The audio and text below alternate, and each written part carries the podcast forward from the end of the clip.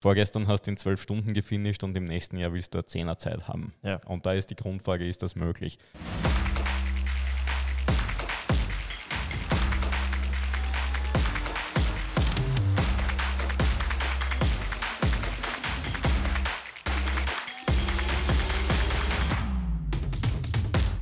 Herzlich willkommen zum Podcast von Sweet Spot Training. Heutiges Thema 2024, meine Zielzeit, ein Wunschkonzert.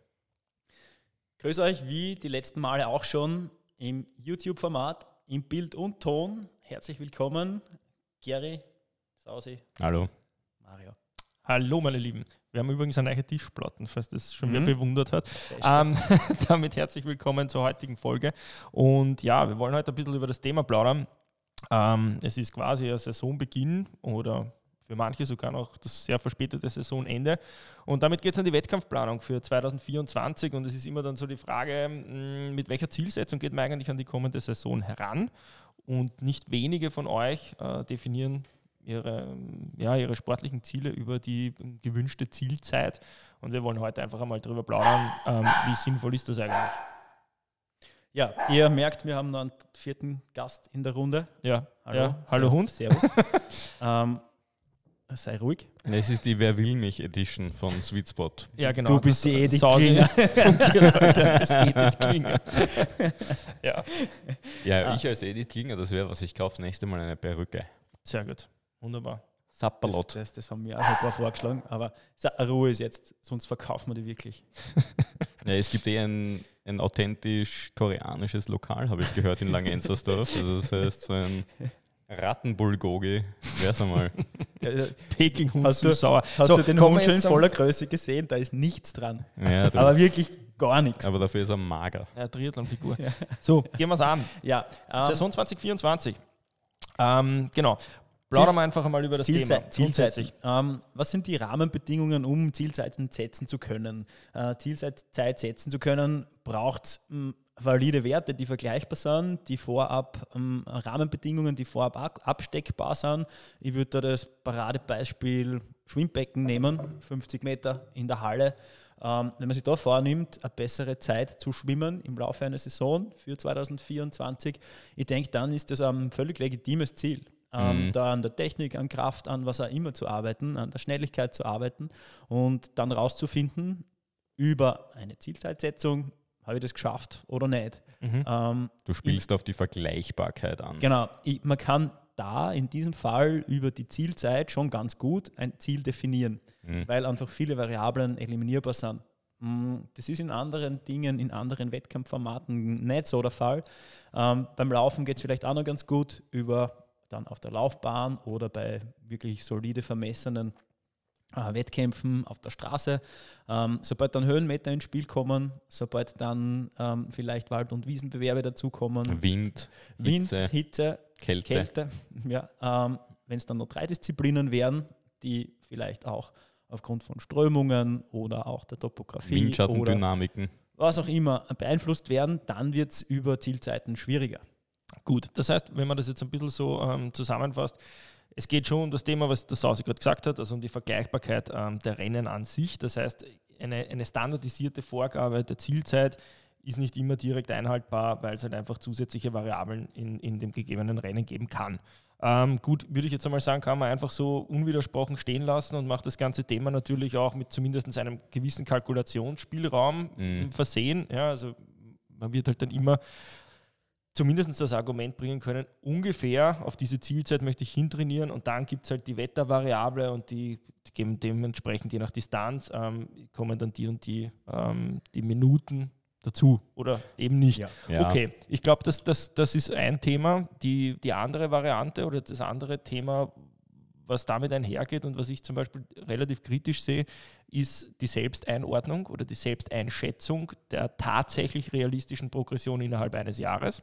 Mhm. Ähm, ich glaube, da haben wir relativ viel Erfahrung auch mit Athleten und Athletinnen, die einfach mit einer Vorjahresleistung oder von, mit einer aktuellen Wettkampfleistung kommen und sagen, okay, und nächstes Jahr möchte ich das schaffen. Okay, aber ich, für die. Ich, ja, ich würde es da vielleicht noch erweitern mit einer aktuellen Entwicklung daherkommen. Ja. Äh, gar nicht einer aktuellen äh, Wettkampfleistung, sondern dass man sich schon davor anschaut, wie war die Entwicklung bis dorthin. Ja, würde ich sogar als und, und oder sehen, weil tatsächlich oder, ja. kann man ja ähm, mit ja. einem Status quo herkommen und tatsächlich kann man ja auch wirklich schon mit einer Entwicklung ähm, herkommen. Also klassisch ist es ja so, wenn wir jetzt zum Beispiel ähm, Athleten, Athletinnen eine, eine, zweite oder gar dritte, vierte, fünfte Saison betreuen, dann haben wir ja schon die Entwicklung im Hinterkopf und können auch die in irgendeiner Weise in Relation setzen. Kann aber auch tatsächlich so sein, dass jemand ähm, neu dazukommt und man eigentlich keine Ahnung hat über die Entwicklung oder noch mehr Blackbox, wenn man ähm, von den Athleten einfach weiß, sie haben sich jetzt pff, die letzten 15 Jahre selbst trainiert. Ja? Also man kann dann halt dann muss man mit dem Status quo einfach arbeiten und kann halt dann natürlich noch viel schwieriger eine Prognose fürs nächste Jahr treffen. Aber für glaub, die Klarheit,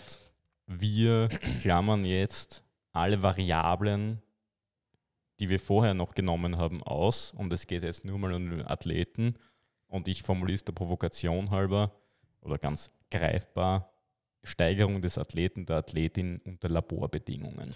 Was würde ich ist da möglich als, und genau, realistisch Würde ich zumindest als erste Hälfte des Podcasts so ja. sehen. Aha. Und die zweite Variante ähm, würde ich einfach generell in Frage stellen, ist es ein sinnvoller Ansatz, auf eine Zielzeit hin zu trainieren oder mit dem Status quo einfach zu arbeiten und dann im Wettkampf zu schauen, wo komme ich raus. Ja? Weil ähm, kann er tatsächlich dann sogar schneller sein als die angedachte oder erträumte Zielzeit, kann natürlich auch in einer anderen Weise ähm, mhm, mhm. langsamer sein mit dem Zusatz, dass es vielleicht auch nie möglich gewesen wäre. Ja. Ja? Also ich glaube, das sind irgendwie so die Dinge, die wir heute ein bisschen besprechen. Ja, da gibt es, glaube ich, grundsätzlich mal drei Fragestellungen, wenn wir jetzt nur die, den Athleten per se nehmen. Erstens mal die Grundbegabung, die er mhm. hat. Ich, das können wir noch genauer darauf eingehen. Dann ist natürlich auch noch ganz wichtig zu fragen, okay, wie lange trainiert er denn schon? Denn die Trainingsjahre spielen eine Rolle mhm. bei jeder Verbesserung, die du über die Jahre hast. Das Dankbarste ist immer das erste Jahr. Ja, Kein absolut, Geheimnis ja. soweit. Und dann natürlich noch eine Frage, die du schon angeschnitten hast, wie viel, wie gut beziehungsweise wie scheiße hat derjenige dann in diesen Jahren trainiert.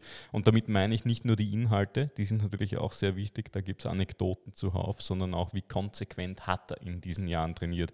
Sind das Jahre gewesen, in denen er 25 Wochen pro Jahr brav trainiert hat ja, und 25 nicht? Mhm. Das ist nämlich auch ein Punkt, dass da viele sich maßlos in ihrer Konsequenz überschätzen. Ja, und sagen, sie haben immer zwölf Stunden trainiert, dabei waren halt zwölf Stunden am Trainingsplan und tatsächlich waren es halt dann fünfeinhalb bis sieben, die halt wirklich ganz ähm, wichtiger Punkt ja. worden sind. Ja. Das, was exekutiert ja. wird, ist das, das, was wirklich wichtig ist. Und das wird ja am Ende des Jahres in eine Summe genommen mhm. und durch 52 dividiert. Und diese Kulturtechnik der Division bringt meistens grausame Ergebnisse.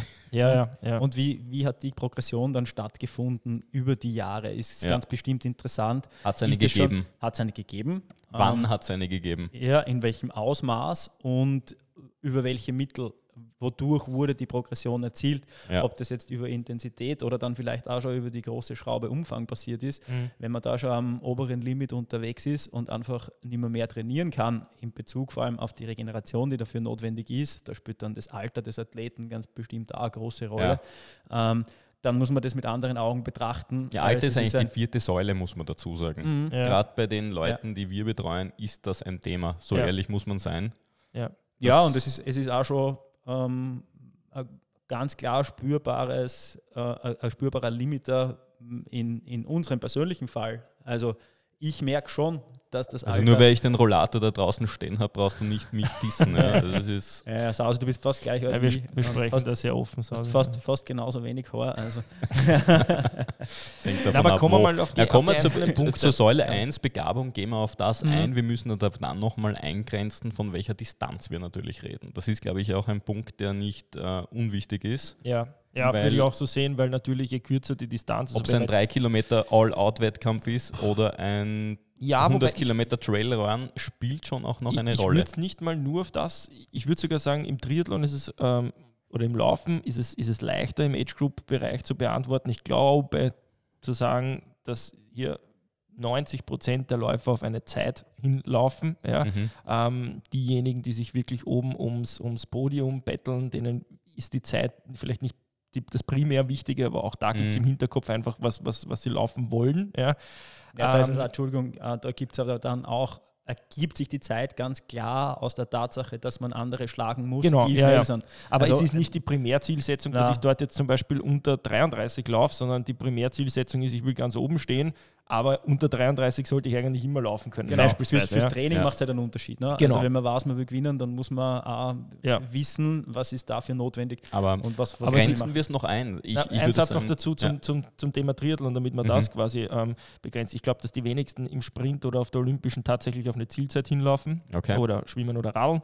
Dann sind Ähm, wir automatisch bei der Halbdistanz, Marathon, Genau. Und ich glaube, Ironman-Distanz. ab da, ich denke, da kann das, das Und die Frage ist, welche Steigerung ist möglich? Genau, aber ich Mhm. denke, ab der Halbdistanz ist es für die meisten wiederum so, eben ausgenommen die, die ganz vorne mit dabei sind, Mhm. ähm, dass sie auf eine, auf eine Zielzeit Ja, dann ist eigentlich einmal klar, dass es dann die zwei Limiter gibt im Ausdauersport. Erstens einmal ist das die, die V2 Max, die immer wieder auftauchen wird Mhm. und dann auch die Schwellenleistung. Und die gute Nachricht in, in diesem konkreten Fall ist, dass sogar Leute, die mit einer geringen V2 Max ausgestattet sind, bei den Distanzlängen, die wir gerade besprochen haben, die wir besprechen werden, nämlich alles, was um die vier Stunden plus, drei Stunden plus beim Marathon herum unterwegs ist, die V2 Max natürlich nicht unwichtig ist, aber nicht der limitierende Faktor per Ja, se. Ja, man kann über andere Wege, einfach über bessere Ökonomisierung, Mhm. über ähm, sinnvollere Einheiten im Vorfeld, über größere Mhm. Spezialis Spezialisierung äh, noch ganz viel bewegen. Auch wenn die V2 Max vielleicht nicht in ähm, unendlich großen Höhen ist, wie bei manch anderen äh, Athleten, die auf kurzen, die kurzen Distanzen unterwegs Ja. sind. Ich glaube, da ist Ja. da der große Unterschied. Ähm, die V2 Max nimmt dann auch übers Alter ab, beziehungsweise wird auch schwerer trainierbar. Ähm, das ist dann auch eine simple Rechnung. Je älter man wird und je weniger man ein höheres V2 Max-Niveau erreicht, desto schwieriger wird es dann eben Ja. an Leistungen anzuknüpfen, äh, auch regenerative Prozesse umzusetzen. Und da ist es dann schon der Limiter, wenn es um schnellere Zeiten geht. Ja. Dementsprechend ist dann der Drift, von dem du gesprochen hast, oder die ähm, andere Perspektive zu einem 100 Kilometer Trail oder dann eben Langdistanz eine ganz andere. Ja, also ich glaube, kann es man geht, dann noch Um das wirklich Leistungen greifbar bringen. zu machen, ist, dass viele in der Saisonplanung dann, gehen wir jetzt, fallen wir mal mit der Tür ins Haus, mit Verbesserungen, mit Wünschen nach Verbesserungen antreten im Oktober, September, November, jetzt in dieser Jahreszeit. Wenn die Motivationsphase auch Wenn wieder die, richtig wenn hoch ist. nee, ich sage nicht nur Motivation, ich sage Euphorie. Ja. Ja. Wenn die Euphorie ja tatsächlich so groß ist und dass du sagst, naja, du, du möchtest nächstes Jahr, da gehen alle Hebel in eine Richtung, bam, bam, bam.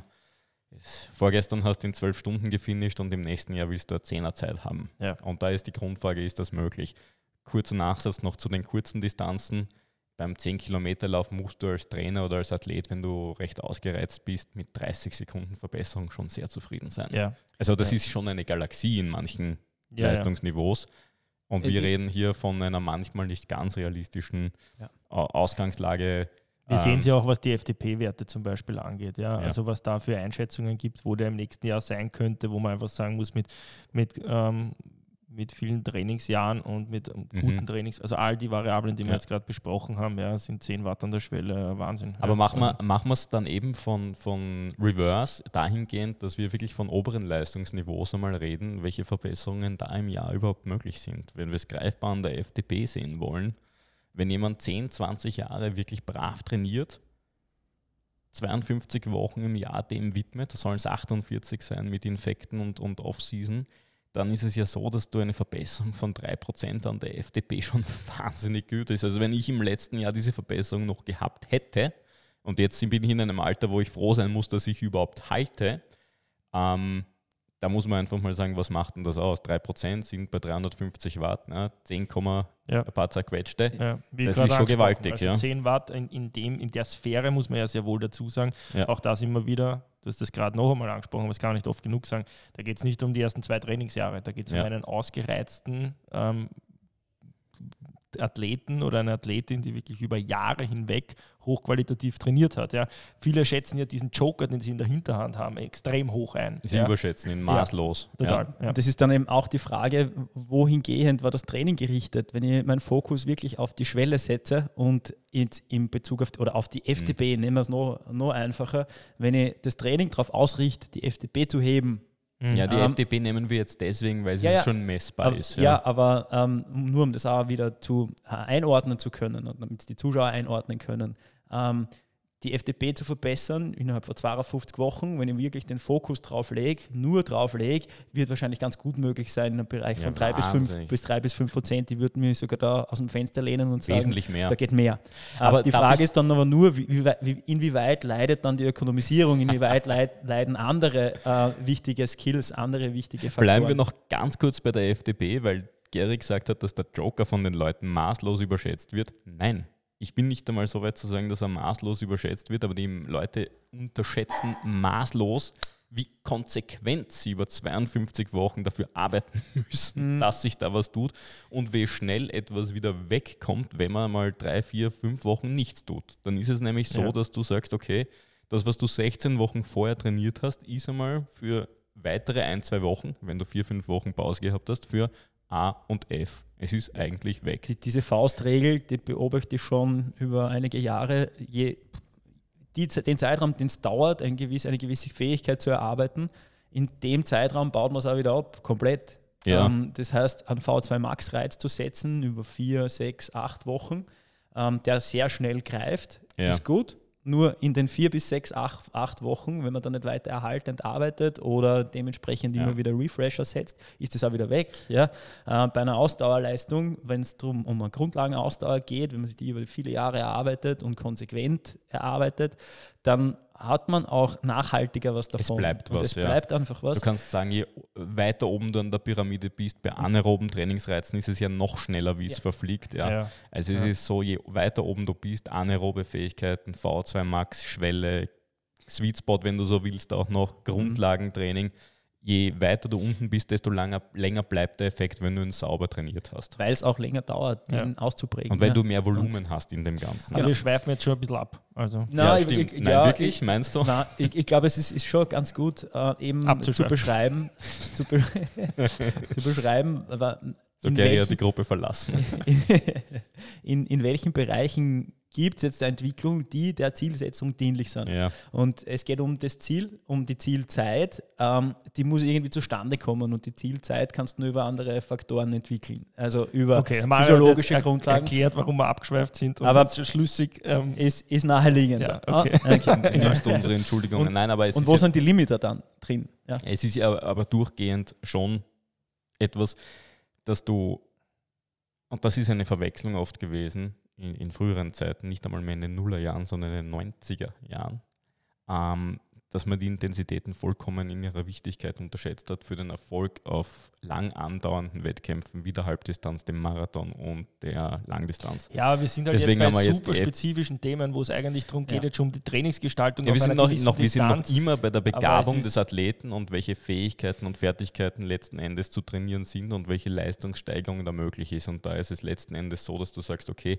anaerobe Fähigkeiten V2 Max können wir mal wegkicken, weil am Ende des Tages setzen wir die voraus. Der Einfachheit halber, bei der FDP ist es so, dass du sagst, wenn du konsequent und brav trainierst, kannst du, wir reden jetzt vom Midpack, das sind die engagierten Athletinnen, die nicht so wie wir unser ganzes Leben gewidmet haben, aber doch 10, 12 Stunden pro Woche trainieren. Da kannst du wahrscheinlich in einem Jahr, wenn du brav trainierst, ich lehne mich mal weit raus, 20% Verbesserung erzielen. Wenn du diese 20% Verbesserung in einem Jahr erzielt hast, ist es allerdings unwahrscheinlich, dass du im Jahr drauf noch einmal 20% erzielst. Da wirst du wahrscheinlich mit 12% zufrieden sein. Und diese Kurve flacht ab. Und das ist ja das, was letzten Endes dann eben auch zum Tragen kommt, dass man dann über diese ganzen Formeln, die im Hintergrund hinterlegt sind, du am Ende des Tages dem Athleten, der Athletin erklären musst, naja, zwei Stunden schneller wird sich auf der Langdistanz im nächsten Jahr wahrscheinlich nicht ausgehen. Ja, und es geht eben nicht Man nur. Man muss auch so ehrlich sein, dass es bei gewissen Athleten, Athletinnen auch so ist, dass die zwei Stunden schneller einfach auch nie sein werden. Das ist das richtig, ist, ja. Also das gehört auch zur ehrlichen Kommunikation mit Sportlern und Sportlerinnen. Ja, das ist ähm, also, weil andersrum könnte man das ja jetzt auch so, ja, fast schon sagen, gut in die, also Sub 10 schafft dann halt einfach jeder, ne? Ja. weil ja. das geht ja auch nicht aus. Ja? also das, das, Schwierige an dem, was wir hier gerade diskutieren, ist, dass es natürlich von Einzelfall zu Einzelfall genau. sehr stark variiert. Wenn jemand in seinem siebten Jahr, das er konsequent trainiert hat, am oberen Limit seiner physischen Fähigkeiten operiert hat, sprich immer so on the edge of Overtraining, ja, vielleicht die ein oder andere Verletzung im Jahr, ja, die leider auch dazugehört. Das können wir gar nicht ausschließen. Und dann sagt, naja, er will im achten Jahr eine Verbesserung von ja, 20 Prozent Zielzeit haben auf, auf der Langdistanz, dann wäre es unseriös zu sagen, ja, geht eh. Wenn man sagt, naja, erstes Trainingsjahr, bleiben wir bei den zwölf Stunden, waren fünf Stunden, die er im Jahr trainiert hat und, und man möchte dann einen relativ frechen Anstieg machen auf acht Stunden oder auf, auf neun Stunden, vielleicht sogar auf zehn Stunden pro Woche im Jahr. Ja, das ist eh schon gewaltig von der Steigerung. Dann, dann kann man seriöserweise gar nicht sagen, welche Steigerung möglich ist. Aber es ist sehr viel wahrscheinlicher, dass die Zeit südwärts von elf Stunden ist. Ja, ich würde den, den Nachsatz würde ich schon mal weglassen. Ich würde sagen, man kann seriös einfach nicht sagen. Und ich würde dann auch so weit gehen, dass ich in, in den Fällen einfach sagen würde, die, das Training auf eine Zielzeit hin ist der falsche Ansatz. Ja? Also man, man, kann ja sehr wohl im Hinterkopf irgendwie so den Traum haben, dass man den und diese und die, jene Zeit mal haben will. Ja? Ich glaube, du wirst die die Ausgangslage, die es einfach gerade gibt, bei einem Athleten oder einer Athletin nicht verändern können, wenn du die Zielzeit mhm. veränderst. Ja? Also du, du bist ja jetzt das eh keine andere Physiologie. Wenn ich jetzt sage, ich möchte nächstes Jahr 2,30 am Marathon laufen, die, die ändert sich ja nicht, wenn ich sage, ich will nächstes Jahr 3,30 laufen. Ja? ja Den Status quo hast du. So, und ich glaube, dann geht es einfach um, um zwei verschiedene Dinge. Wie, wie, wie gehe ich das Training an? Und mhm. ich glaube, das ist schon für viele, die uns zuhören ähm, oder jetzt auch zuschauen, und sich vielleicht das Training selbst gestalten, eine maßgebende Frage. Weil würde ich jetzt zum Beispiel das Ziel ausgeben, machen wir es der Einfachheit halber beim Laufen. Ja? Mhm. Und wir sprechen jetzt einfach von einer, von einer, machen wir es von einer Marathonzeit, ist ja auch völlig nebensächlich im Prinzip. Ja? Ähm, und ich habe eine Ausgangsleistung, ich bin Hausnummer vor drei Wochen am Marathon gelaufen, die Offseason ist jetzt fertig, es geht die neue Saison los. Ähm, der war vier Stunden lang, ich möchte im nächsten mhm. Jahr 3,15 laufen, machen wir 3,30. Ja. Einfach so, weil ich mir denke, ja, jetzt weiß ich, wie ein Marathon ausschaut und mhm. eine halbe Stunde die muss drin sein, weil ich am eigentlich auf jeden Kilometer dachte, ein bisschen schneller wird schon gehen. So, ähm, ist ja nicht so unwahrscheinlich, dass es solche Ansätze mhm. gibt. Ja. Dann ist die große Frage, wie, wie gehe ich jetzt das Training an? Ich kann es jetzt von zwei Seiten angehen. Ich nehme die aktuelle Zielzeit von vor zwei Wochen ähm, und plane mir anhand dessen das Training und arbeite mit der kontinu kontinuierlich voranschreitenden Fitness und adaptiere daran die Trainingsbereiche. Mhm. Das wäre mein Ansatz, wie ich es machen würde. Ja? Oder ich sage, okay, das Ziel ist 3,30, ob ich es kann oder nicht, das weiß nur der da oben, aber ich schreibe mir die, die Intervalle einfach einmal auf 3,30 auf. Und das Paradoxe, und jetzt kommen wir nämlich zum Punkt, ist, dass je länger die Zieldistanz ist, diese Intervallart auch funktionieren würde. Das heißt, wenn ich es jetzt im Marathontraining laufen würde und ich würde dann zum Beispiel laufen, ähm, machen wir Tausender. Ja, und ich laufe Tausender mhm. in diesem angepeilten Marathontempo von 3,30, also irgendwas, sagen wir bei 4,55 am Kilometer, dann wird der das oder die das auf jeden Fall laufen können, wenn die 4000, äh, vier Stunden jetzt gerade am Marathon hinter sich hat. Ja. Weil es einfach keine 42 mal 1000 Meter sind. Ja. Und man suggeriert sich dann selbst, hey geil, das geht eh. Ja. Das, was man aber permanent trainiert ist, man trainiert in einem so einem falschen Stoffwechselbereich, dass man sich absolut nicht auf einen Marathon vorbereitet, sondern eigentlich wahrscheinlich gerade irgendein Halbmarathon-Renntempo trainiert und das ziemlich spezifisch.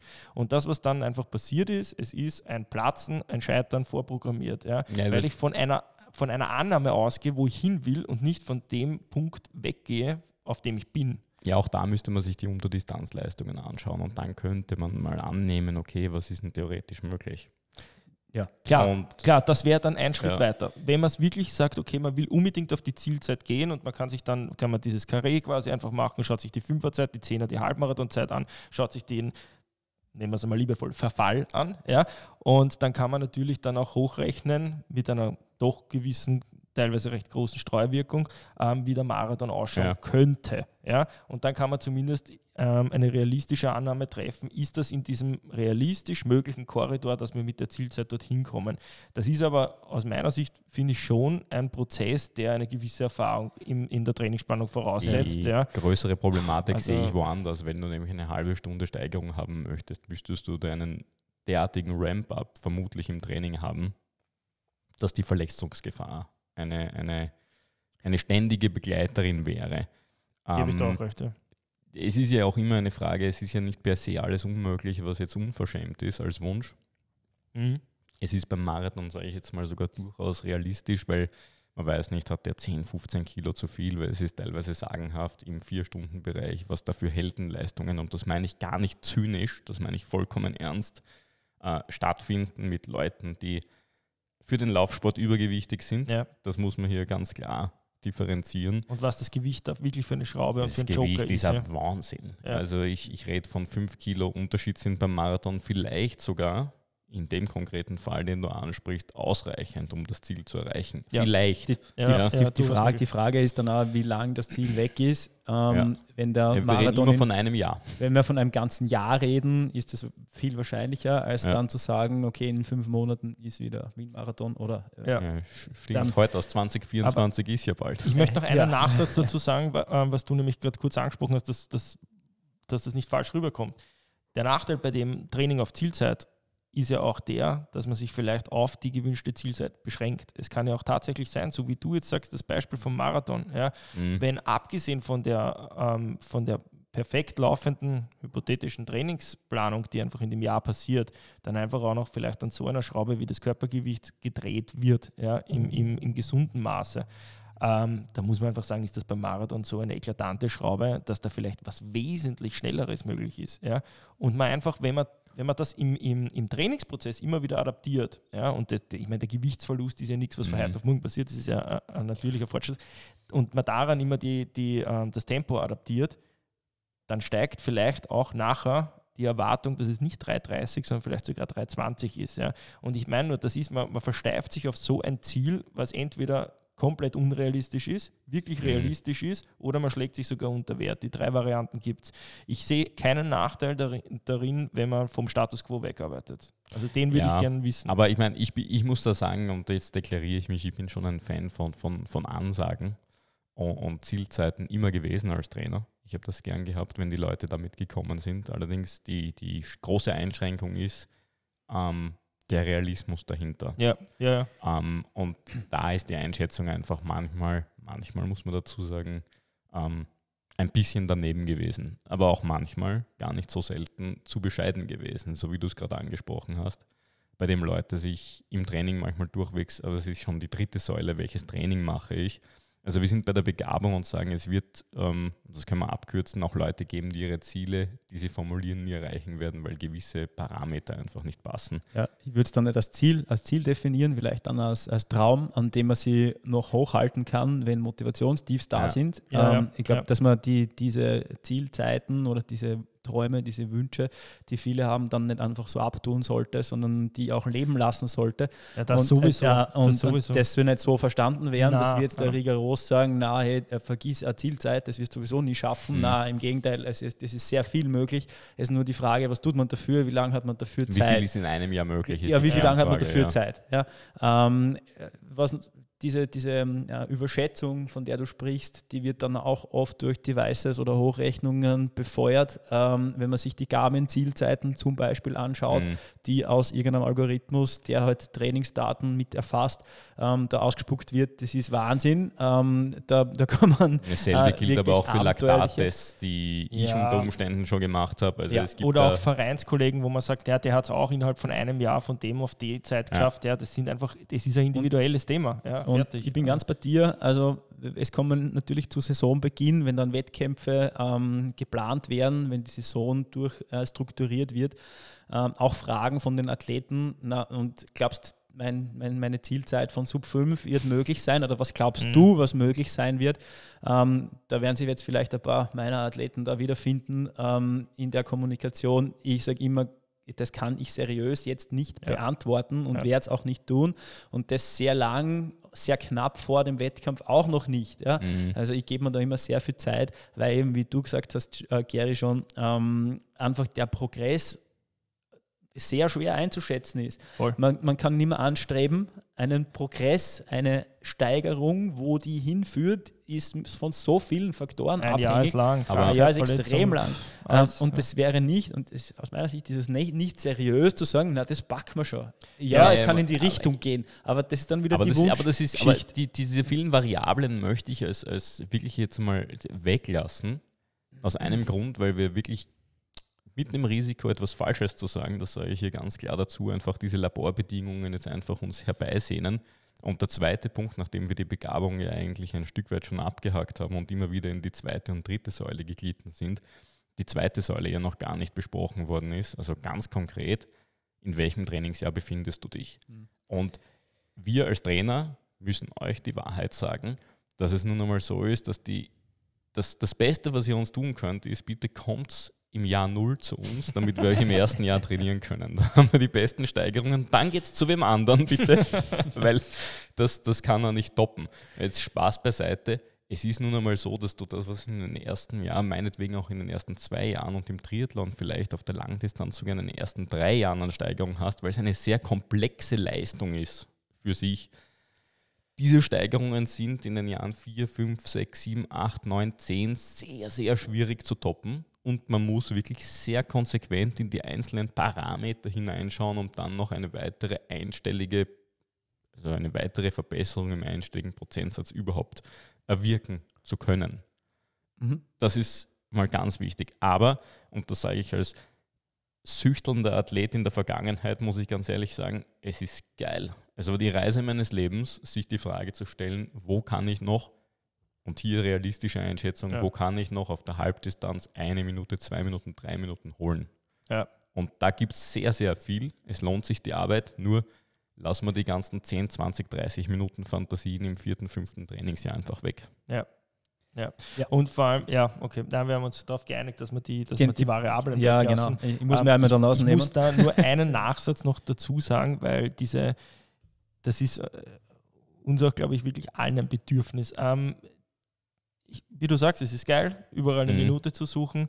Es ist unglaublich frustrierend, als Trainer einem Prozess zuzuschauen, ähm, wo ein Jahr lang wirklich alles perfekt läuft. Man holt sich diese lange, sehnte, wirklich hart ertrainierte Minute da und dort und dann wird es in der Wechselzone verschissen. Man kann es nicht anders sagen. Ja. Los das den Föhn weg, bitte. Wirklich, also was sich da in, in manchen Rennen man muss eigentlich sagen, fast ausschließlich auf der Halb- und Langdistanz abspielt, ist wirklich ist atemberaubend und zwar im, im negativen Sinne. Ja. Also das ist, man trainiert da ein Jahr, investiert viel Geld, investiert viel Zeit und so weiter, rechnet sich tausendmal alles durch und dann wird in der Wechselzone weiß ich nicht, Gefühl das Wohnzimmer neu aufbaut. Ja, es, es, also, ist wirklich die Frage im Raum, was wird da gemacht? Ja, also ja. ich kann das war jetzt nur ein kurzer Exkurs, aber das ja. ist bei uns immer so, wo wir mhm. uns dann echt denken, mein Gott, das wäre so eine Riesenleistung oder so eine Riesenperformance, die eine Belohnung mhm. für den Trainingsaufwand wäre und dann eigentlich beim mhm. vermeintlich aber, einfachsten Ablauf. Aber ähm, etwas, was ich meine Athleten gerne machen habe lassen in der Vergangenheit, gerade in diesem Segment, nehmen wir die Halbdistanz her, weil die ist so schön dankbar.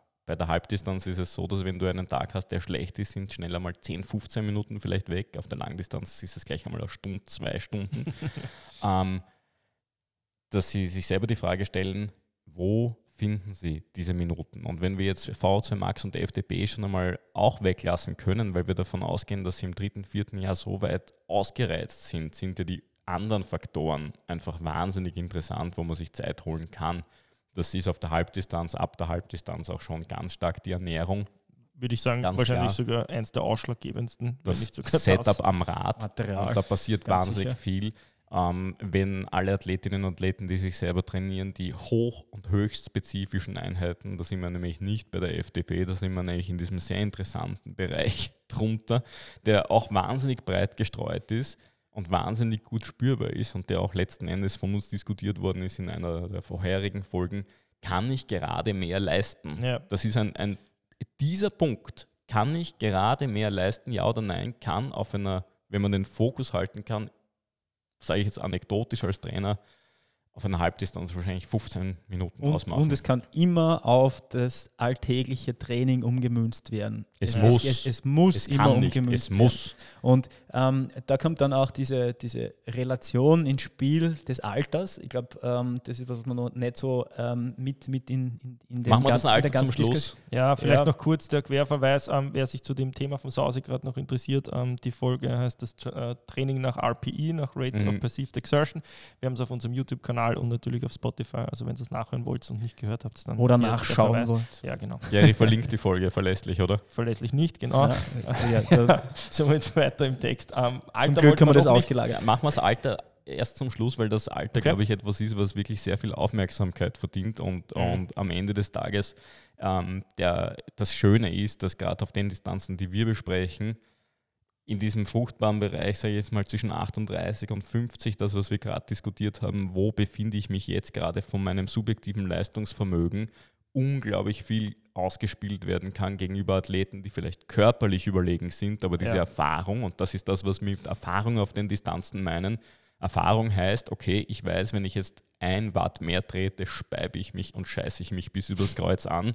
Deswegen bleibe ich in dem die Folge Bereich. wieder ab 18 markieren. Ja, wurscht, aber die Leute verstehen es und darum geht es mir am Ende des Tages. Das ist das, was wir im, im, in dem Distanzbereich als Erfahrung sehen, Ja. dass du einfach auch die Zeit und die Muße hast, dir die Frage zu stellen, okay, kann ich mehr und wenn ja, dann sofort mehr. Und das ist ein Faktor, wo ich sage, da ist unglaublich viel Zeit drinnen. Ja, aber, das Problem es ist, dass erfordert immer- sehr viel Ja, aber- Mündigkeit vom Athleten. ich, ich finde, da kommt, da kommt genau der Ball wieder retour. Ja. Also dieses kann ich mehr und, und geht mehr ist halt dann oft auch einfach mit der Zielzeit schon limitiert. Also das Mhm. muss man ja ganz klar sagen. Wenn jemand wirklich auf eine Zeit von, ich sag mal, 11, 59, 10, 59, 59, die klassischen Schallmauern hintrainiert, Ja, dann ja. hat er in der Regel einen ganz einen klaren Plan, was er, wie, wie schnell will er am Rad fahren, welche, welche Wartleistung, Mhm. wie schnell will er laufen und so weiter. Und dieses Gefühl schaltet man komplett aus, ja, weil man gibt sich selbst ein sehr starres Konstrukt an Pacing vor, weil Ja, man einfach ja. weiß, das ist der Plan. Und ich glaube, genau da sind wir irgendwo in dem Bereich, wo man dann halt sagt, okay, die, die guten Athleten nehmen die Tagesverfassung immer mit rein. Ja? Die nehmen die Renndynamik mit rein, wenn es von mir aus vorne um Platzierungen geht, aber vor allem die, die Tagesverfassung und die Tagesbedingungen. das ist und wieder die so ein zwei Punkt. nimmt man raus, wenn man auf einen Masterplan quasi hinspekuliert. heute, heute spielt er mir die Vorlagen so zu. Ich finde Ja, das großartig. gerne, ja. Nämlich je mehr Trainingsjahre du am Ende des Tages hast Mhm. und je konsequenter du in diesen Trainingsjahren trainiert hast, desto mehr kannst du die Tagesverfassung ein Stück weit auch weg ähm, ausrulen, sage ich jetzt einmal in Neudeutsch, weil, weil dein Delta sich verschmälert und zwar im positiven Sinne. Es verschmälert sich nach oben. Ja, ja, das gebe ich dir recht. Ja. Wenn du jetzt, sage ich mal, ein, ein weniger trainierter Athlet bist, ist die Tagesverfassung, die Tagesverfassung ist immer wichtig natürlich, aber je besser du trainiert bist, je besser du vorbereitet bist, desto eher bist du in der Lage, an schlechten Tagen dein Optimum zu erzielen. Punkt. Ja, und Ja. damit umzugehen, ähm, wieder im Training und im Wettkampf gilt genau dasselbe. Es ist, äh, was passiert, wenn man eine Zielzeit vor Augen hat, ähm, geplant hat und man weicht davon ab. Jetzt als Athlet, der noch nicht lange in dem Spiel dabei ist, viele Ner schmeißen dann die Nerven und brechen Trainings ab, weil ich habe die Zielzeit nicht erreicht, ich konnte Oh ja. Intervalle nicht, Ja, ja. nicht umsetzen, aufgrund der Tagesverfassung, aufgrund Ja, was die auch immer. Spezialisten brechen Grundlageneinheiten ab, weil sie drei Watt unterm Ziel Ja, sind. und, und das, das, das ist dann im großen Ganzen dann natürlich ein Gamechanger. Ja, das macht Ja. dann einen riesen Unterschied, ob man dann in der Situation eben die Nerven schmeißt oder sagt, na gut, heute geht das nicht, aber ich versuche trotzdem mein Bestes zu bringen.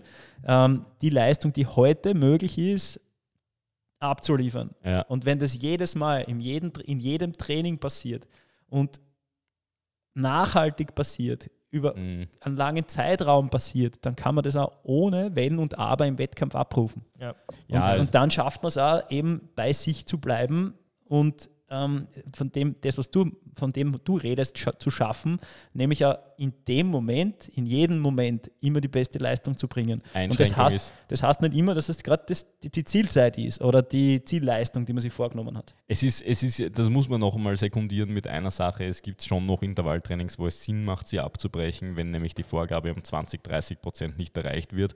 Aber ich sage jetzt mal, wovon du wahrscheinlich redest, ist so in diesem einstelligen Prozentsatz oder ich muss Kilometerintervalle in 3,30 laufen. Ich habe es nur in 3,33 geschafft. Beim dritten habe ich aufgehört, weil No, noch plakativer, es ist eine Range vorgegeben ja, und es wird Es nur das untere Range. Ende der Ja, Range. ja, ja. Und die, heute ging es nicht, die Einheit musste Ja, das ist ganz funktioniert- klar, ist wenn man es dann abbricht, gibt es einen Spruch dafür, das ist Training für Misserfolg. ja, es ist so. Das ist, das ist die Grundlage zum Krenisieren. Dann kann man sagen, okay, jedes Mal, wenn ich mein Optimum nicht erreiche, aber wenn es nach dem geht, dürfte ich gar nicht aufstehen. Weil mein Optimum erreiche ich vielleicht dreimal im Jahr. Ja. Wenn überhaupt. Loser. Ja, Nein, aber ist auf jeden Fall, ist auf jeden Fall richtig. Ich glaube, ähm, wollen wir das Thema Alter jetzt rein? Ja, ich denke, das es Thema ist halt Alter haben wir so noch ein- gar nicht. Wir haben ja das Thema, wir müssen sagen, also das müssen wir jetzt noch so als Mitnahmeeffekt, je länger du trainierst, desto mehr flacht deine Kurve ab, aber es macht mehr Sinn, nach diesen einzelnen Geschisti-Sachen zu suchen, um Minuten im einstelligen Bereich und das ist jetzt aber noch nicht vom Alter abhängig.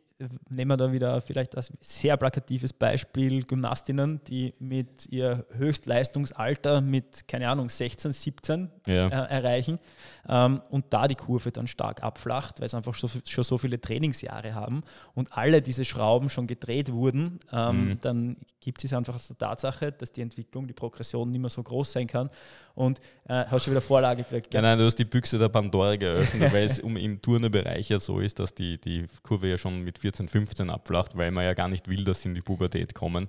Und ja. das ja eigentlich auch schon denk, also merkwürdig, äh, ja, arg ist eigentlich. Ja. ja, deshalb sehr plakatives Beispiel, ja. aber das ist auch wieder ummünzbar auf alle anderen Sportarten, vor allem da in, in den Bereichen, ähm, also ich glaube, im Golf ist es was Im Endeffekt ist es bei unserem Sport so schön, dass du eigentlich mit 40 bis 50 eigentlich noch wirklich in einem guten Leistungsalter sein kannst. Genau, wenn, ja. wenn die Vorgeschichte eben dazu passt. Ja. Ähm, wenn man als ehemaliger Profi in dem Bereich dann noch auf diese Profi-Entwicklung, auf diesen Pro Profi-Standard ja. was drauflegen möchte, wird es im Alter schwierig. Und jetzt ja. kommen wir schnell zur dritten Säule, weil das ist ja immer die Frage gewesen, was ist trainiert worden. Es gibt ja Leute, die imstande sind, dass sie 10, 20 Jahre, und das habe ich in meinem Trainerwesen erlebt, 10, 20 Jahre lang scheiße trainiert haben, mit 40 bis 45 das erste Mal sauber trainiert haben mit Inhalten, die nachvollziehbar gewesen sind und ihre Langdistanz-Bestzeit mit Ende 40 erreicht haben, obwohl sie in ihren 20ern, in ihren 30ern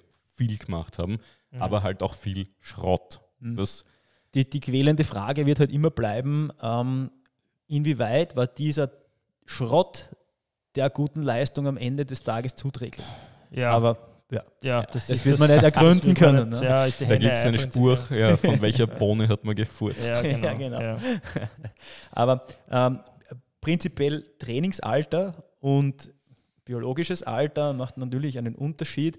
Ähm, biologisches Alter, also wenn man dann wirklich in der Regeneration ver, ver, äh, verzögert und so weiter, ähm, muss man schon auch einschätzen lernen und muss auch damit umgehen lernen ähm, als Athlet, als Trainer. Mhm vor allem in Bezug auf die Zielsetzung, da kann es ein Halten einer Zielzeit, ähm, die schon gut war, über die Jahre schon eine massive Progression ja. sein.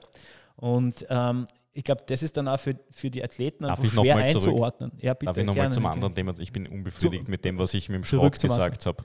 Das mit dem Schrott ist ja nämlich, ähm, äh, man muss, das, was du nämlich gerade gesagt hast, wie, man muss sich fragen, wie sehr dieser Schrott der späteren Leistung zuträglich war, ist nämlich für mich im Kopf noch eine Vorlage gewesen, um zu differenzieren, was Schrott ist. Und äh, ich habe ja gerade vorher noch von einem Buch gelesen von einem ehemaligen Bodybuilder, der dort Weltklasse war und dann Weltklasse im Triathlon geworden ist. Und man würde jetzt sagen, dass ein Bodybuilding-Training ja ein Schrott ist für das Triathlon-Training. Aber was er gemacht hat, ist, er hat das für das Ziel Bodybuilder sehr konsequent trainiert und dann hat er für das Ziel Triathlon sehr konsequent trainiert mit den richtigen Inhalten. Und das ist immer die Frage, wenn jemand die spezifischen und die wichtigen Inhalte weglässt in seinem Training, dann ist ein Training meiner Ansicht nach Schrott. Ja?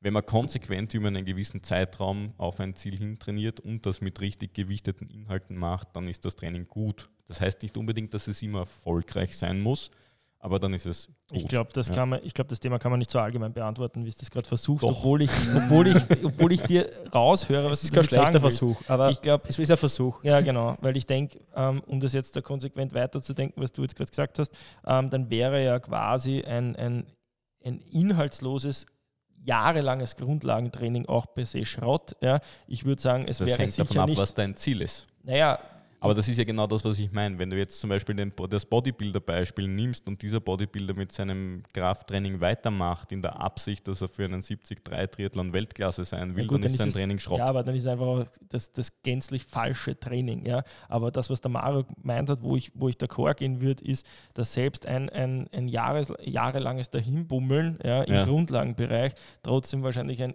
irrsinnig großes Fundament für das schafft, was man und danach mit qualitativen Als Radfahrer, der umfangsüchtig ist, kann ich das sagen dass Umfangtraining nie Schrott ist.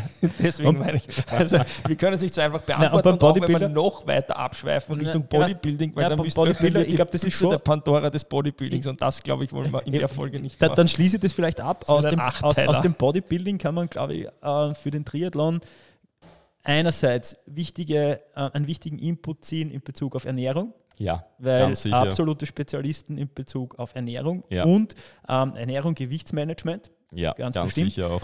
ähm, und. Belastungs und Belastungsverträglichkeit der passiven Bänder, Strukturen Sehnen und über, Gelenke, ja. über, über ähm, Krafttraining. Ähm, viel mehr wird es dann wahrscheinlich. Nein, es schaut auch leibend nicht aus im. Trikot, Ja, okay. das darfst du nicht Ja. vergessen. Achso, der Siegerbizeps, gell? Ja, genau, der wäre es noch. Den musst du so anspannen. So, so, ich weiß nicht, ja. Ich, Ja, wichtig ist das grad vor, Anheben durch die Bizeps. diverse Bodybuilder-Größen aus der YouTube-Szene mit mehreren hunderttausend Ja, wenn wir nicht Followern aufpassen, ja. werden wir Und gerühlt. Ja, genau. Und zum Beispiel ein Herr Rühl da sitzen würde während wir Parallelen zwischen dem Das doch mal- ihn Händelsport Triathlon zum Bodybuilding ziehen, dann glaube ich, könnten wir da alle aus dem Fenster hupfen. Aber wurscht. Dann machen wir ein Crowdfunding für Markus Rühl als Studiogast. Ja. Aufruf an euch. Öffnet eure Aber- Geldbörsen. ja. Ja, ja, ja, Oh ja, ja. Alter. Wir richten ein Also, Spenden. wir sind aber. noch immer voll beim Thema, oder? Ja, okay. Na, wir sind beim Thema, beim Thema Alter hängen geblieben. Heute kommen wir bei der Trennung der Backstreet Boys raus, ich sehe das schon. Wir Ah, altern im, im Laufe dieser Folge. Mhm. Ich alter bei jeder You Folge. Weniger Haar, mehr graue Haar. Ja. Er Also ist, er ist wurscht. Das Das Thema Alter Ich bin ähm, verheiratet. nehmen wir auf jeden Fall rein, weil es ein extrem wichtiges ist. So und zwar aus, ich würde mal sagen, aus verschiedensten Gründen. Ähm, natürlich, du hast das vorher schon angesprochen, ab einem gewissen mh, sportlichen Alter ist es halt einfach auch schon so, das sieht man ja in den AK-Zeiten, dass ähm, das nicht langsamer werden schon ein, Ein Erfolg ein, ist. Ein, ein objektiv messbarer Erfolg Aber nicht das ist, ja. sportliche Alter, sondern das biologische Alter. Ja. Ja. Ja, äh, ja, hast recht. Ja, ja, wenn du mit 45 erst Ja. anfängst und das erste Trainingsjahr Ja. hast, dann ist Ja, trotzdem noch. noch immer zehn Jahre Ah, Progression haben. Ja. Ja. Vor allem, wenn es als richtig ja, unsportlicher Genau. startest. Kann wirklich mit, viel mit möglich sein. Übergewicht und ja, so wobei irgendwo auch da ist die Schere, aber wurscht. Ja, es stimmt. gibt irgendwann beißt sich die Katze natürlich ja. in den Schwanz. Ja, genau. Aber es ist am Ende des Tages so, dass einfach Wehwehchen auftauchen, die zwischen 20 und 40 kein Thema sind. Das ist Mhm. einfach so. Da muss man einfach mehr, Investieren in regenerative Maßnahmen, mehr in Ausgleichstraining und so weiter. ja, und gewisse Trainings werden einfach nicht mehr so gut verarbeitet. Das muss man Oder auch ganz sind gar klar nicht sagen. möglich. Ja, Also Dieses Sky is the limit und raus aus Ja. der Komfortzone und man muss nur wollen. Nein, irgendwann gibt es ein Ende, Mhm. auch wenn die Party noch so schön war. Ja. Insofern, So. Mario, wir warten auf deinen Input zum Thema Alter. ja, das reicht eh, wenn ich da sitze, oder? bist du ein Survivor. Ich nehme ich nehm, ich nehm Hundi. Ja. Ui. Ähm, Die ist auch schon so grau wie du. die ist grau. Naja, ja, ist schwierig. ähm, wollen wir zum Thema Alter noch was sagen? Nein, Ja, was, ich, ich, was hab- nimmt ich, ab? Also ich im Grunde genommen sagt die, die Biologie eigentlich, dass es bei Männern mit 30 schon bergab geht. Maximalkraft nimmt im Schnitt pro Jahr 1% ab. Das klingt sehr wenig, aber es ist am Ende des Tages etwas, was sich Geht dann es um doch hormonelle Veränderungen? geht es um hormonelle Veränderungen. V2 die Max V2 genauso. Max ist schwieriger, auch mit Michi Weiß darüber viel geredet, dass gewisse Das- Intervalle einfach gar nicht mehr gehen, die zwischen 20 und 40, äh, zwischen 20 und 25 überhaupt kein Problem gewesen Mhm. sind, dass sich aber dafür die Langdistanzleistung, also die Langzeitleistung durchaus gut halten und auch verbessern lassen Ja, kann. Das ist ja. dieses Stichwort Erfahrung von vorhin gewesen. Ich glaube auch so ein bisschen, äh, und das natürlich, gilt natürlich nicht für alle, aber die Mindset-Geschichte mit etwas mehr Ruhe an die Sache herangehen, etwas geduldiger und nicht äh, von einem Jahr all, auf das andere alles reißen zu wollen. Ähm, ich glaube, das gibt, schon, das gibt schon bei vielen, also nicht bei allen, muss man auch ganz klar Mhm. sagen, aber bei vielen, ähm, die schon ein paar Jahre auf, auf dem Buckel haben. Und äh, das kann man dann natürlich zu seinem Gunsten nutzen. Gerade auf den langen Distanzen ist es ein Geduldsspiel, ähm, ist Ja. es ein, ein konsequentes Verfolgen mit viel, ähm, mit viel Hirn und äh, das ist, den ganzen, ist dem ganzen Projekt dann oft zuträglich. Genau. Ähm, wer mag zusammenfassen? Sagen Ja, das hast halt ist- so viel wo, gesagt. wo ist die Soße? Dies, dies, diesmal, du- diesmal wir sind von der Edith Klinger, da gibt es keine Susi. Also, die bezaubernde Edith fasst das jetzt zusammen. Also im Grunde genommen, wie fassen wir es am besten zusammen? Ja, wenn du am Anfang deiner Sportlerlaufbahn bist, genieße die großen Chunks of Time, die du jedes Jahr runterschälen kannst. Das Problem ist, es geht nicht ewig so weiter. Im Umkehrschluss macht das Suchen nach den Zeitquellen einfach mehr Spaß, finde ich. Man Ja. muss Mhm. Als Trainer, als Athlet ein Stück weit sich ganz sicher mehr in den Prozess hineindenken und sich dann natürlich auch damit bescheiden, dass es einfach Verbesserungen im einstelligen Minutenbereich schon großartig sind. Ja. Sollen es 10 sein, ja, will ich gar nicht ausschließen. Und am Ende des Tages, dass äh, vom Mindset her viele mit 40, 45, 50, man kann das auch gar nicht seriös beantworten, wann dieser Zeitpunkt ähm, kommt. Gewiss ist nur, dass er kommt, das Halten der Leistung schon einmal ein Erfolg ist. Ja, ja.